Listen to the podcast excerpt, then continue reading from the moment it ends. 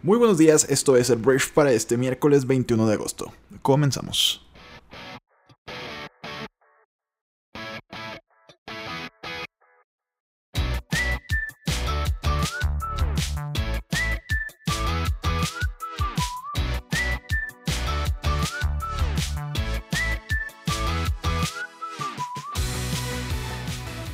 Muy bien, Briefers, muy buenos días. Yo soy Arturo Salazar, uno de los fundadores de Briefy, y esto que estás escuchando es el Brief, el programa en el cual te puedes informar con las noticias más importantes de México y el mundo en cuestión de minutos.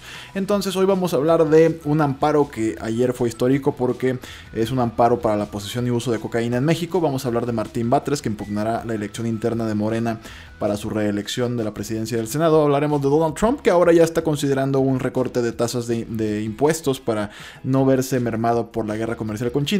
Hablaremos de política italiana, de la Unión Europea y el Brexit y bueno, el regreso de Matrix 4. Esto y más aquí en el brief. Comenzamos con esto, pues de una vez.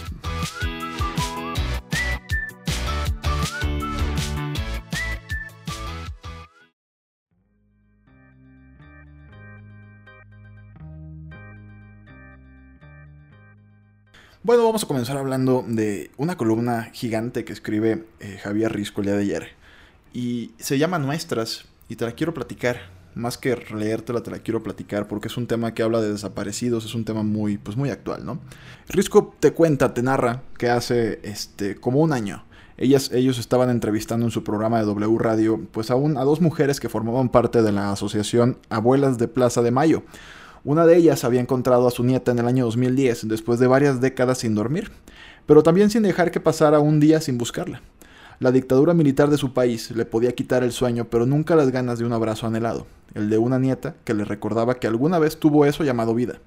En aquella conversación le preguntó por qué seguía buscando, por qué asistía todavía a cada evento, a cada marcha, por qué viajaba por el mundo buscando nietos ajenos, hijos que nunca conoció.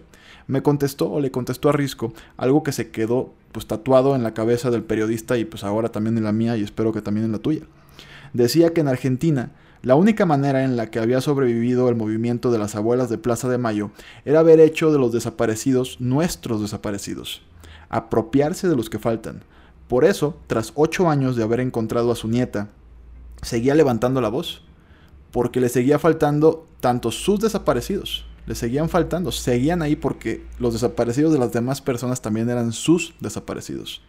Entonces les dijo que ese era el primer paso para encontrar la reconciliación este, la paz y la justicia de México. Teníamos que hacer, o tenemos que hacer, nuestros a cada uno de los desaparecidos y asesinados. Dijo que el peor error que podíamos cometer era pensar que son ajenos, que viven en lugares apartados y que nada tiene que ver la que desaparece en el Estado de México con la que vive en Baja California. Solo así, adoptando y sufriendo todos juntos a los que nos faltan, podíamos entender la magnitud de la tragedia, pero también ayudar a resolverla. En los últimos días ha habido un debate sobre si las protestas deben incluir vidrios rotos y, grafitis en monumentos históricos. No desgastemos nuestra indignación en algo que se repara en una tarde. Piedra con colores, plásticos doblados y ventanas sin vidrios. Ojalá esos fueran nuestros problemas. Urge entender la causa, la época trágica en la que vivimos de tiempos violentos de mujeres asesinadas, violadas y desaparecidas. Y creo firmemente que a veces muchas personas se distraen en nimiedades porque no hacen suyas a las mujeres que nos faltan. El problema es que creen que son ajenas. Si logramos ver en cada una de las mujeres asesinadas que son nuestras, estoy seguro que más de uno donaría aerosoles de colores en cada marcha. Imaginemos el dolor de perder a tu mejor amiga, colega, a tu hermana, a tu prima, a tu mamá, y no solo eso, saber que nunca van a encontrar al asesino y si lo encuentran saber que no pasará nada que la impunidad inunda este país como un cáncer que todo destruye. Instituciones, sociedades, gobierno. Hoy serán asesinadas nueve mujeres, quizás más. Ayer en la noche, nueve mujeres no llegaron a su casa porque fueron asesinadas. ¿Y cuánto tiempo más durará esto? ¿Cuántos años nos quedan de violencia desbordada?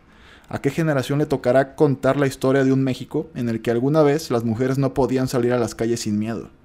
Entonces pienso en las abuelas del Plaza de Mayo, en esa lucha compartida, en esa indignación por el hijo o la hija de alguien que solo tiene en común la nacionalidad, en esa mañana en la que todo cambia y se encuentra la justicia después de 30 años. Entonces, ojalá entendamos eso como el primer paso de nuestra reconciliación. Hoy a todos nos mataron a nueve mujeres. Y ayer a otras nueve. Hoy el ángel de la independencia amaneció pues restaurado. Los locales han vuelto a poner vidrios nuevos y los postes tirados otra vez están de pie. Lo que no se ha reparado es la tranquilidad de ser mujer en este país. Continuemos hablando de México porque, bueno, un juez otorgó un histórico amparo para posesión y uso de cocaína. Un juez otorgó a dos integrantes de México Unido contra la Delincuencia amparos por los cuales están autorizados para la posesión, transporte, empleo y uso de la cocaína, excluyendo cualquier tipo de comercio. El organismo señaló en un comunicado publicado este martes que estas órdenes otorgadas en mayo tendrán que ser cumplidas por la Comisión Federal para la Protección contra Riesgos Sanitarios. Las decisiones son relevantes por ser las primeras en su tipo, es la primera vez que esto pasa, detonar nuevamente un debate sobre la necesidad de eliminar la criminalización de personas usuarias de distintas sustancias y reforzar la intención del gobierno actual de reformular el combate a las drogas, fue lo que dijo esta organización, México Unido contra la Delincuencia. Entonces explicaron que estos amparos no legalizan la sustancia ni pueden hacerse válidos hasta ser confirmados por un tribunal colegiado, pero es una decisión como en su momento sucedió con el tema de la marihuana, que hubo igual un amparo otorgado por un juez, ahora pues con la cocaína. Y esto es un llamado a, las autoridades de dejar de criminalizar el consumo de drogas este, pues como, una, como un método de reformulación de, estrategia al combate de las drogas, ¿no? Y de la delincuencia y de todo el narcotráfico. Entonces, interesante, es un movimiento interesante. Mm, ahorita si me dices de bote pronto, oye, ¿estás a favor o en contra de legalizar la cocaína? Yo digo, güey, no sé, o sea, siempre han dicho, porque yo jamás he tenido acceso a la cocaína, que la cocaína es una droga con la cual pues no se juega, ¿no? O sea, es como algo, un siguiente nivel, ¿no? Como que la marihuana ya se ha normalizado que pues mucha gente la fuma y no hay bronca. La cocaína siempre la hemos visto, por lo menos yo la he visto como una droga mucho más fuerte, mucho más peligrosa. Entonces, bueno, el hecho de que me digan que podría estar en proceso de legalizarse, como que me saca un poco el susto, pero pues habríamos que informarnos y veremos pues qué tanta información puede haber ahora en internet para poder dar un diagnóstico de pues qué podría suceder ver qué otros países lo hacen en el mundo y cómo ha funcionado. Hablemos de política mexicana porque Martí Batres, el senador Martí Batres, impugnará la elección interna de Morena que evita su reelección en la presidencia del Senado. Este martes se dijo, o dijo Batres, que impugnará la decisión del grupo parlamentario de Morena de rechazar la reelección de la actual mesa directiva del Senado, en su lugar, este, y en su lugar, perdón, optar por otros miembros, entre ellos Mónica Fernández Balboa en la presidencia de la Cámara Alta. El rechazo de la reelección de esta mesa directiva evita que Batres repita por un periodo legislativo más en la presidencia del Senado. Él dice que va a presentar, dice que tiene preparada este pues ya todo el trámite, ya después del trabajo de abogados, un recurso ante la Comisión Nacional de Honestidad y Justicia de Morena, que atestiguó el proceso que se llevó a cabo el día de antier, planteando las irregularidades que se cometieron en el proceso interno. El presidente del Senado añadió que tiene elementos necesarios para, para presentar perdón, la impugnación, como que la convocatoria fue firmada por Ricardo Monreal, mismo al que acusa de no haberla respetado al dejar votar a senadores y senadoras del Partido Encuentro Social y no del Partido del Trabajo, cuando se indicaba que solo votarían los de Morena. Esto ha provocado, pues, de alguna forma divisiones dentro del partido. Ha habido ya este, encontronazos. Martí Batres dice que Ricardo Monreal, que son dos figuras importantes dentro del partido, este, pues, Martí Batres dice que Ricardo Monreal es un divisor, que es una persona que divide el partido.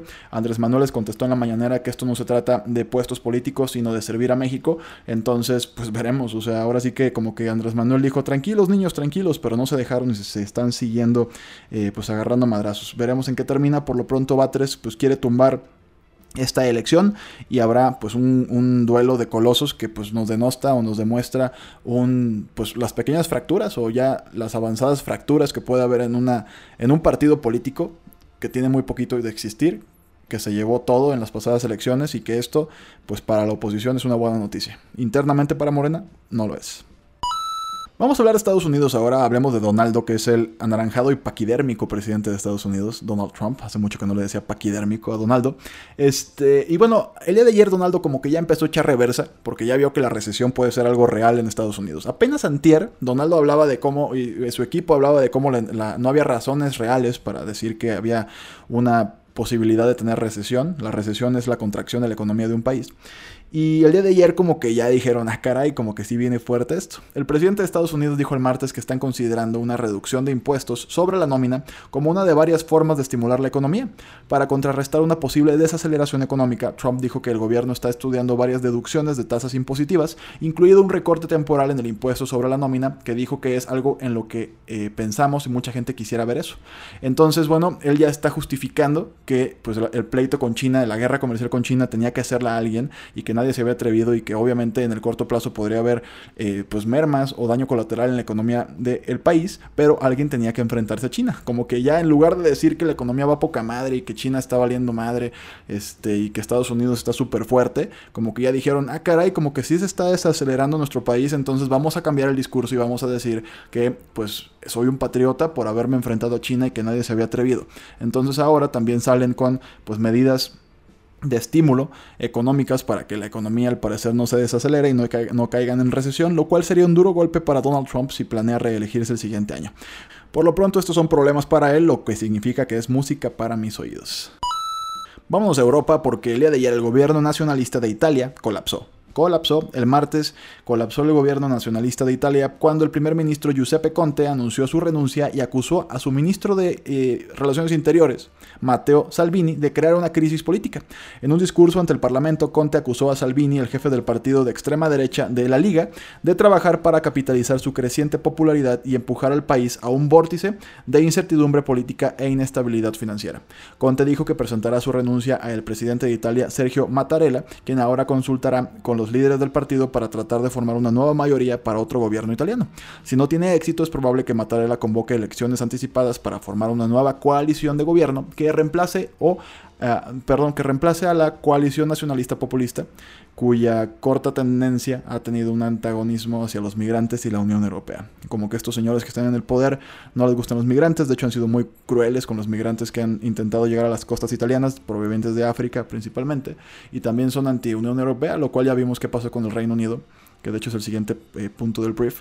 Pero bueno, por lo pronto el gobierno se cae, renuncia el primer ministro Giuseppe Conte y pues podrían convocarse elecciones anticipadas para elegir uno nuevo. Vamos a ver, pipiri papiri. Hablemos de la Unión Europea, porque ayer la, la, demanda del primer ministro de Reino Unido, Boris Johnson, de que la Unión Europea reabra el acuerdo de divorcio del Brexit fue rechazada por el bloque. Al señalar que el Reino Unido no había propuesto ninguna alternativa realista a la salvaguarda acordada para la frontera irlandesa. Contexto. El bloque y sus líderes se han negado reiteradamente a reabrir el acuerdo de retirada, que incluye una cláusula de salvaguarda que garantiza que no habrá una frontera dura entre las dos Irlandas, que es un protocolo que fue pactado en noviembre con la entonces primera ministra británica Theresa May. Boris Johnson está diciendo a la Unión Europea que pues el Parlamento británico no va de ninguna manera a aceptar este, este, este proyecto de salida de la Unión Europea, porque Theresa May lo intentó en reiteradas ocasiones y no lo logró. Entonces quiere reabrir el acuerdo de divorcio por así llamarle, y la Unión Europea se está negando a hacerlo. Entonces, por lo pronto, primer strike para Boris Johnson, que se supone que venía con toda la fuerza y con todas las intenciones de ir con todo este pues por la por el por un mejor acuerdo de Brexit y ya anunció que si no hay que si no hay acuerdo, pues en octubre se salen sin acuerdo de la Unión Europea, lo cual pues va a inestabilizar mucho todo el bloque y a todo el mundo. Por lo pronto, pues primer strike para Boris Johnson, le dijeron que no a su primer eh, intento para modificar el acuerdo de separación del el bloque económico europeo. Vamos a relajarnos un poquito, vamos a sacudirnos tanta política y tanto problema. Vamos a hablar de cine. Vamos a hablar de cine porque Keanu Reeves y Carrie Ann Moss están o estarán haciendo la cuarta película de The Matrix. Warner Bros. anunció la cuarta entrega de la serie con las estrellas originales Keanu Reeves y ya lo dije, Carrie Ann Moss para repetir sus papeles icónicos como Neo y Trinity. Y bueno, este, Lana Wachowski está lista para escribir dirigir, y dirigir la secuela, según Variety, un medio de comunicación estadounidense. Y esto llega pues en un momento este, en el que Keanu Reeves pues se consolidó muchísimo como John Wick. John Wick ha sido un personaje que pues se ha quedado, es ya casi casi una película de culto. Y el tema es que se había estado rumoreando sobre una película nueva de The Matrix desde la última entrega, desde la tercera entrega que fue The Matrix Revolutions en el año 2003. Los fans de esta serie, de esta, de esta trilogía, habían dicho, pues una cuarta, ¿no? Ya va a salir, ya va a salir, y no salía, y pues ahora en 2019, 16 años después, pues ya, es oficial. La, la cuarta, perdón, entrega de Matrix es un hecho, y veremos con qué nos salen. Yo creo que va a estar muy bien. Y nos quedamos antes de la transición vamos a hablar de otra, de otra película de mucho tiempo, que es pues, 007, James Bond, 007, la gente Bond. La próxima película de James Bond y la última, protagonizada por Daniel Craig, ya tiene oficialmente nombre, que se llama No Time to Die que se traduce como No hay tiempo para morir. Y bueno, este, la cuenta de Twitter de James Bond reveló el título este martes y señaló que la película que marca la número 25 de la franquicia saldrá el 3 de abril del año 2020 en el Reino Unido y el 8 de abril del año 2020 en los Estados Unidos, por lo que también podríamos esperar que salga en México ese día. Una descripción dice que Craig lo hará ir a una misión para rescatar a un científico secuestrado, pero se enfrenta a un misterioso villano, que de hecho va a estar interpretado por el Puck favorito de todos, Rami Malek, que es el protagonista de la película de Queen Bohemian Rhapsody. De hecho, Rami ganó un Oscar con este papel, eh, interpretando a Freddie Mercury. Entonces, pues yo tengo altas expectativas. Digo, al final creo que pues podemos esperar lo mismo de siempre de una película de James Bond, pero es la número 25, hay actores muy interesantes, otras estrellas regresan, de hecho, este, también al elenco de 007, entonces vamos a ver. Va a estar buena y bueno, es la última de Daniel Craig, que se despide del personaje, va a estar muy bien. vamos a hablar de, de, cosas sucias. Vamos a hablar de política gringa, vamos a hablar de Joe Biden, el ex vicepresidente de Estados Unidos y ahora candidato presidencial demócrata para las elecciones del próximo año. El apoyo a este Joe Biden ha crecido mientras que el respaldo a una pues una competidora, una contendiente muy importante, la senadora Kamala Harris se ha desplomado en dos meses. Joe Biden ha ido para arriba y Kamala Harris ha ido para abajo, según una nueva encuesta de CNN. La agencia de noticias encuestó por última vez a los votantes en junio y bueno, el ex vicepresidente lideró una vez más el campo de los candidatos demócratas con un apoyo del 29% de los votantes y este lo que representa un aumento de 7 puntos desde junio. Fue seguido por el senador de Vermont Bernie Sanders con un 15% y la senadora de Massachusetts Elizabeth Warren con un 14%. Entonces Harris, que obtuvo un apoyo del 17% en la encuesta de junio, cayó 12 puntos hasta el 5%. Entonces, este, pues de alguna forma estaba muy cerquita antes y ahora pues se fue hasta abajo. Joe Biden parece a todas luces que va a ser el candidato demócrata. Y veremos si el Uncle Joe puede ganarle al anaranjado Donald Trump. Esperemos que sí. Voy a hablar de dos empresas tecnológicas muy rápidamente. De entrada, Uber, la empresa de transporte, eh, pues bajo demanda, vamos a llamarle así, planea abrir una oficina en Dallas para el año 2020 y convertirla en su centro más grande fuera de las oficinas centrales del área de la Bahía eh, en California. La compañía de viajes compartidos planea contratar o reubicar a 400 empleados en la ciudad para finales del año 2019, con planes de tener al menos 3.000 empleados en la oficina en general. La mayoría de los puestos serán en finanzas, recursos humanos y ventas. Uber, que aún no ha obtenido ganancias todavía en toda su historia, se ha esforzado por ahorrar dinero después de experimentar una pérdida de 5.24 mil millones de dólares en sus ganancias del segundo trimestre de este mes. Uno de ellos incluye ya no usar globos para celebrar los aniversarios de sus empleados, que se espera que ahorren 200 mil dólares anualmente en sus, en sus, oficinas de San Francisco. Probablemente esta nueva oficina sea para reducir los costos de San Francisco que son tan altos y ahora van a, Houston, eh, en Dallas, perdón, van a Dallas, Texas para, me imagino, mejores precios, mejor eh, ritmo de vida y más barato todo. Entonces nos quedamos aquí, vamos a hablar de Google porque ayer la aplicación de búsqueda lanzó una una nueva aplicación que se llama Google Go, que solamente pesa 7 megabytes y ya está disponible en todo el mundo. Esta prueba beta, eh, bueno, más bien el año pasado lanzaron la beta, que es como la prueba en India e Indonesia, y esta es una, em, digamos, es una versión más ligera que también utiliza mucho menos eh, gigas o utiliza mucho menos datos de tu celular para hacer las búsquedas. Está bastante buena si tú eres una persona que le batalla con los celulares, que es algo muy típico de mercados emergentes como México, Latinoamérica en general, eh, pues descárgala porque sí puedes ahorrar hasta un 40% de tus datos, dice Google, ¿no? Y aquí nos quedamos porque hay una investigación nueva que muestra que la mayoría de los terremotos grandes están predecidos por otros más pequeños, lo que podría ayudar a los científicos a algún día predecir terremotos futuros. El estudio publicado en Geophysical Research Letters se llama un primer paso para algún día poder hacer pronósticos estadísticos sobre cuándo podrían ocurrir grandes terremotos. Los investigadores utilizaron una nueva técnica para encontrar microterremotos previamente indetectables y descubrieron que más del 70% de los terremotos del sur de California de al menos magnitud de 4 según grado Richard, de entre 2007 y 2018, fueron precedidos por terremotos más pequeños. Esto es algo muy bueno porque la realidad es que los terremotos, para los que los hemos vivido, son algo terrible, o sea, sobre todo cuando son muy fuertes y causan pérdidas materiales y sobre todo humanas. Entonces, el hecho de que veamos en el horizonte una pequeña luz para poder detectar grandes terremotos que puedan atentar contra, contra nuestra vida, pues es algo increíblemente rico. Entonces, esperemos que esto avance y que próximamente tengamos pronósticos casi, casi, esperemos, imagínate, de que a las seis y media de la tarde va a temblar. Qué chulada, caray. Digo, no que chulada que tiemble, pero que chulada que puedas estar en un lugar seguro y que no vaya a haber ninguna bronca. Esto está muy bien.